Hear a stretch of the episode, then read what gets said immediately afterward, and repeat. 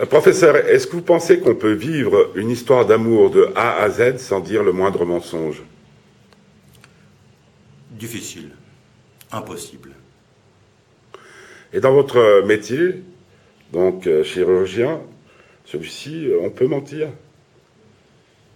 Ça peut arriver que l'on mente pour, euh, à un certain moment, quand on sent que le patient n'est pas capable d'accepter la vérité.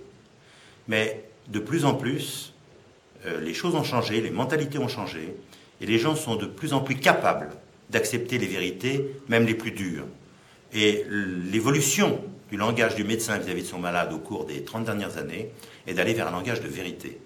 Et de plus en plus, alors il faut parfois prendre quelques précautions lorsqu'on le dit, mais on doit arriver à la vérité. Alors on ne la sort pas toujours d'une façon aussi terrible et aussi dramatique qu'elle l'est, mais euh, il faut arriver à la vérité. Quand on dit à quelqu'un qui a 20 ans, qui ne sent rien, écoutez, euh, votre cœur est fichu, il faut vous transplanter, c'est pas un message tellement facile à dire.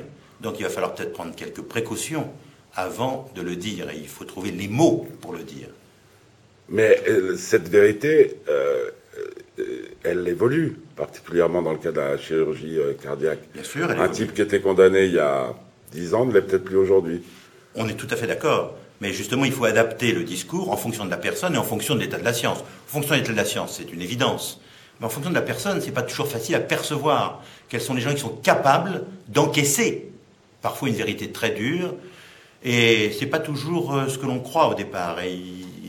Ce dont on parlait tout à l'heure, la foi des uns, le, courage, euh, ou tout simplement le pragmatisme, eh sont des choses qu'il faut prendre en ligne de compte pour euh, donner euh, le message que l'on doit donner.